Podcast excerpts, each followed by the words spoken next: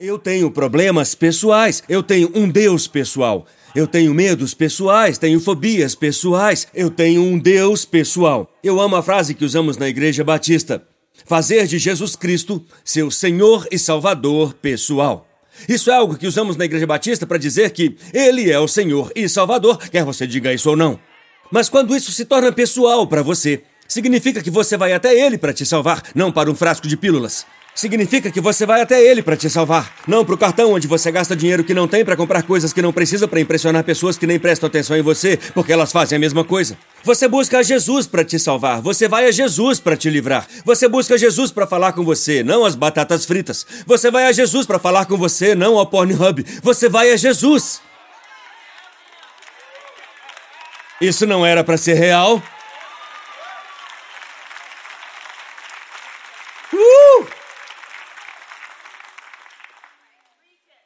Essa foi uma palavra pessoal que Jesus falou para Jairo. Volte ao versículo 35.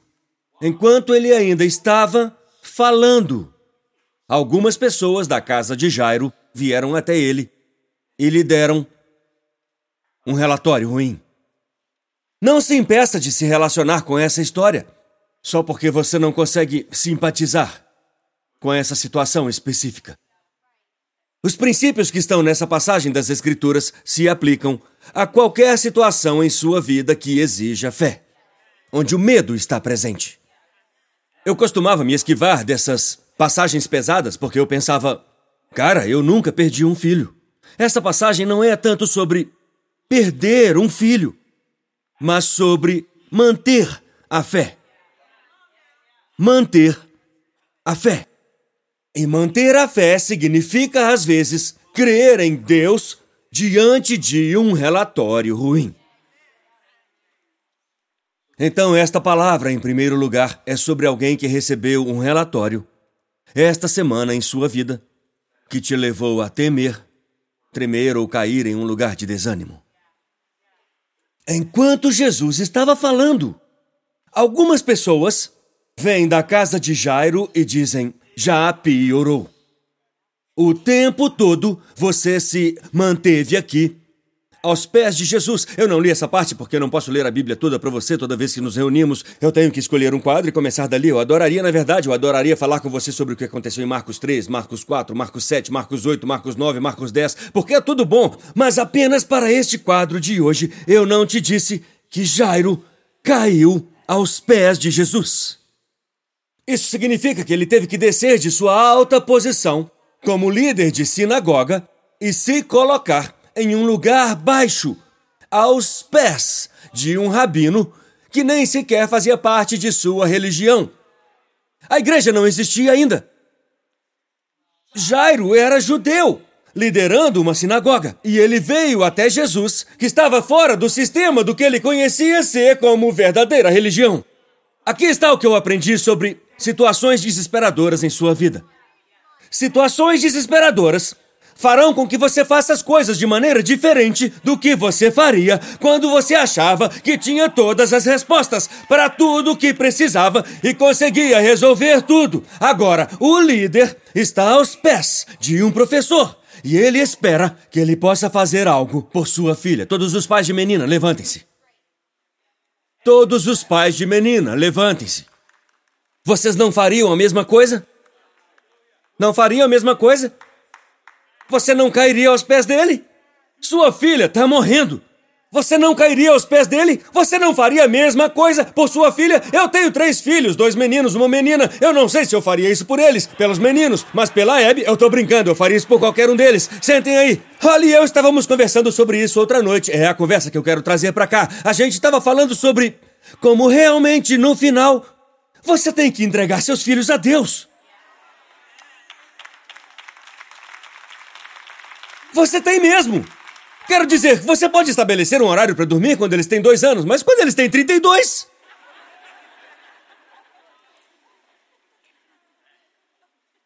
Quando eles estão em transição através da vida,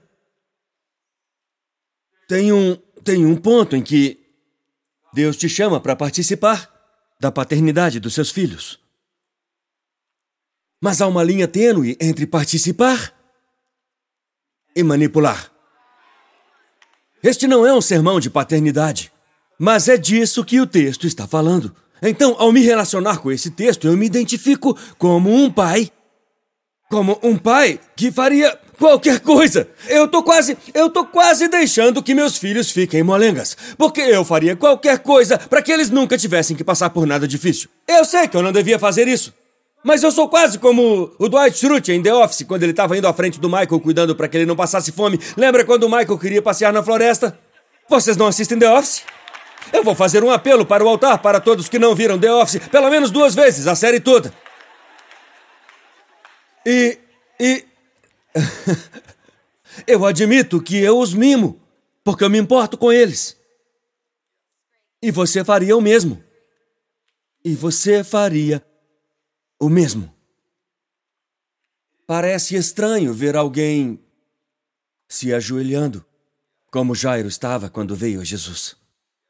Até que você tenha sentido esse tipo de desespero em si mesmo. E a gente estava conversando sobre. Sabe, você teve o bebê, certo? Tipo, eu pessoalmente não tive. Eu participei.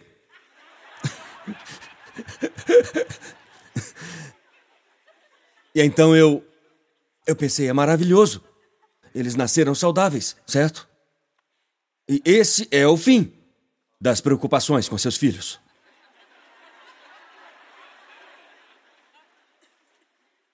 Porque nós tivemos o bebê. Ok, Deus. A gente está bem agora. Não precisamos mais de você. Daqui para frente, esse garoto vai seguir o caminho que ele deve seguir. Fazer as coisas que ele deve fazer, dizer as coisas que ele deve dizer. Tá tudo de boa, Deus. Obrigado por trazer esse bebê ao mundo. A gente teve o bebê. E agora nós temos o bebê. E agora estamos com ele. Estamos de boa, Deus. Certo? É ridículo. É ridículo e é mais ridículo ainda você pensar que confiar em Jesus é algo que você faz uma vez, quando você entrega sua vida para Ele. Até a expressão, veja a expressão, colocar sua fé em Jesus não é um evento, é uma prática. É uma prática. Assim como criar seus filhos.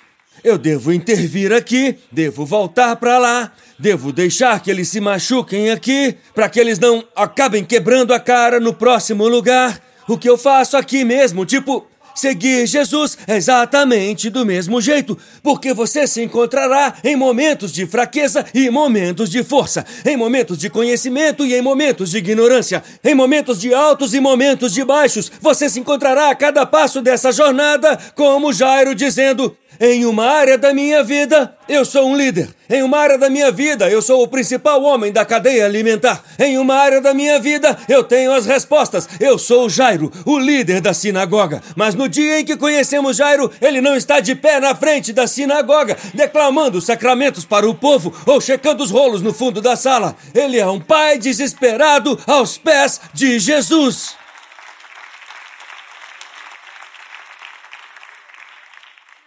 Jesus, o Mestre. Foi o que os homens que vieram de sua casa disseram a ele. Ele vai até ele e diz: Minha filha está morrendo. Você pode ir comigo até minha casa para curá-la? Jesus disse: Sim, eu vou. Claro. Claro, porque você veio até aqui e pediu. Eu amo Jairo. Porque ele não apenas assumiu que era tudo o trabalho de Deus, vocês entendem? Ele não apenas assumiu que, se Deus quiser que isso aconteça, isso acontecerá naturalmente. Ele não apenas assumiu que Deus é como uma torneira automática, onde você põe as mãos debaixo dela e espera. Alguns de vocês ficam esperando muito tempo debaixo de uma torneira onde Deus te deu a fé para acionar através de suas ações. Porque a fé sem obras é morta. Então ele fez alguma coisa. Ele foi até Jesus, ele fez algo arriscado, ele fez algo perigoso, ele teve que passar por uma multidão para fazer isso e funcionou até a interrupção. Agora eu quero falar com você sobre a interrupção. A interrupção que você está passando em sua vida. A interrupção que aconteceu com você do lado de fora. A interrupção que te manteve longe de seu objetivo. Todos nós tínhamos objetivos. E todos nós tínhamos sonhos. E todos nós passamos por coisas entre a ideia e o sonho. Chame isso de obstáculos. Apenas chame de um obstáculo. E nesse caso em particular, a multidão estava pressionando Jesus tão fortemente. Um escritor do Evangelho, não é em Marcos, diz que a multidão quase o esmagou. A multidão quase o esmagou. No Evangelho de Marcos, a multidão nunca é vista como uma coisa boa. Tipo quando vamos para Elevation Nights, propaganda número 2. Eu quero que as multidões sejam grandes, mano, para termos toda a igreja. Quando Marcos menciona a multidão, muitas vezes isso é algo que está no caminho do que Deus realmente quer fazer. Então, muito do que nós celebramos na vida é muito do que Deus tenta retirar para realizar sua agenda. Sabe quando você pensa que seria muito legal ser famoso? A maioria das pessoas famosas gostaria de poder ser anônima, só por cinco minutos. Confia em mim, eu já conversei com algumas. Elas falam sobre isso. Aquilo que eu procurava realmente provou ser uma grande distração. Nesta passagem, existe uma mulher, e se Deus assim me guiar, eu vou pregar sobre ela na turnê, nas próximas duas semanas. Porque ela vem a Jesus através da multidão e consegue um milagre para a situação dela, que vinha acontecendo há 12 anos. O mesmo tempo de vida da outra garotinha. E enquanto ela estava sendo curada, tocando a bainha suja das vestes de Jesus nas ruas palestinas, a filha de Jairo estava em casa morrendo. Assim, a cura dela, de uma perspectiva humana, custou a vida da filha de Jairo. Agora, essa é a parte do ensinamento que eu quero que você pegue para sua vida. Porque é aqui que nós nos encontramos, nos momentos de interrupção. Em momentos de ruptura. Em, em momentos em que algo que nós não conseguimos controlar afetou algo para o qual a gente estava se movendo.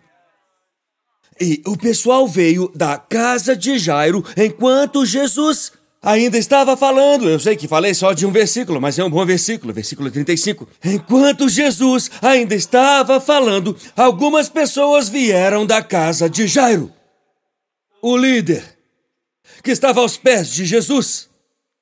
Aquele com muito prestígio na comunidade que tinha um problema em casa que nenhum prestígio do mundo podia solucionar para ele. Algumas coisas não importa o quanto você tenha que as pessoas possam te admirar. Algo poderia acontecer em sua vida agora que faria todo o resto parecer inútil em comparação a isso. Muitas vezes eu faço um exercício que é como uma gratidão reversa, onde eu começo a pensar em tudo que eu não tenho, tudo que eu quero, tudo que eu posso fazer, tudo que eu devo fazer, e o Senhor não me entrega. Aqui está uma pergunta que ele me fez. Se isso te ajudar essa semana, bom, eu espero que te ajude, porque realmente me ajuda. O Senhor traz à minha mente todas as pessoas que eu mais amo. Para mim, eu tenho uma esposa, eu tenho eu tenho filhos, eu tenho uma mãe que está viva e tenho outras pessoas que eu amo também, no caso de assistirem a isso. Vocês entram nessa cena também. Então, eu os coloco na minha mente. Sabe quando você acha às vezes que tudo gira em torno do que você precisa a seguir. A vida toda é apenas um foco para ir para o próximo nível e continuar a vencer. A vida toda pode parecer assim.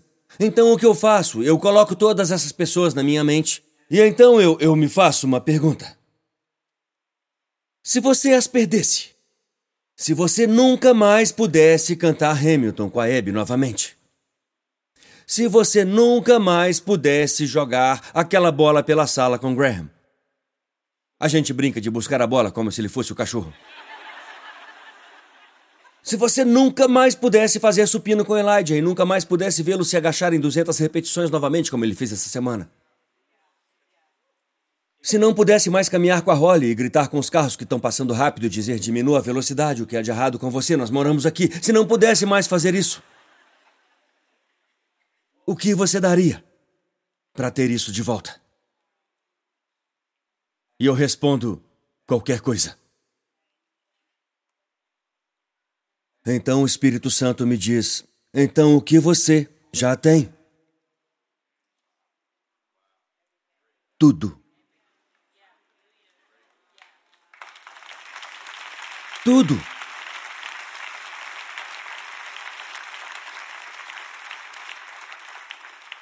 Acho que nós precisamos da perspectiva de Marcos capítulo 5, onde nós vemos que alguém tão importante quanto Jairo, que tinha tanto, está perdendo a sua filhinha e nada mais importa. Nós levantamos as mãos não apenas em momentos de perda, mas mesmo em momentos em que estamos estressados sobre coisas que não são tão significativas quanto o diabo quer que pensemos que elas são. Coisas que não importam tanto, sabe? A sua pia suja não importa tanto quanto seu cérebro com toque as faz parecer ser importante para você nos momentos em que você está gritando pela casa. Às vezes eu preciso parar e dizer: Obrigado, Senhor. Obrigado. Se você conseguir, por esta pia bagunçada, por essas crianças irritantes, pelas quais eu faria qualquer coisa qualquer coisa. Ah, e se eu não tiver filhos, pastor Steven? E se eu quiser filhos? E se eu estiver numa situação em que eu não sou casado e quero me casar? Eu garanto que tem algo em sua vida agora que você está dando como garantida e que se você perdesse, você faria qualquer coisa e tudo para ter de volta. Então, o que você já tem? Tudo! O que você já tem? Se você tiver a salvação, se você sabe que nem a altura, nem a profundidade, nem qualquer outra coisa em toda a criação será capaz de te separar do amor de Deus em Cristo Jesus. O que você tem? Eu tenho tudo! Se eu tenho Jesus, eu tenho tudo! Se eu tenho o sangue dele me cobrindo e lavando da vergonha da minha vida e da sujeira da minha fé, eu tenho tudo! Eu tenho tudo! Não tudo que eu quero, mas tudo que eu preciso! O Senhor é meu pastor e nada me faltará! Eu tenho tudo! Diga para cinco pessoas: eu tenho tudo! Eu tenho mais do que parece do lado de fora! Eu tenho!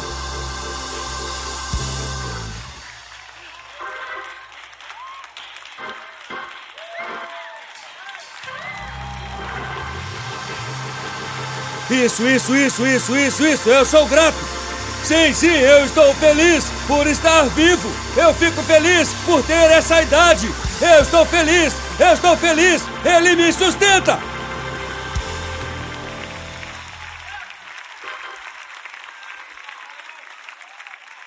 Eu estou sentado ao lado de algo agora que, se eu perdesse, eu faria qualquer coisa para recuperar. Não espere que Deus te tire algo para louvá-lo por isso.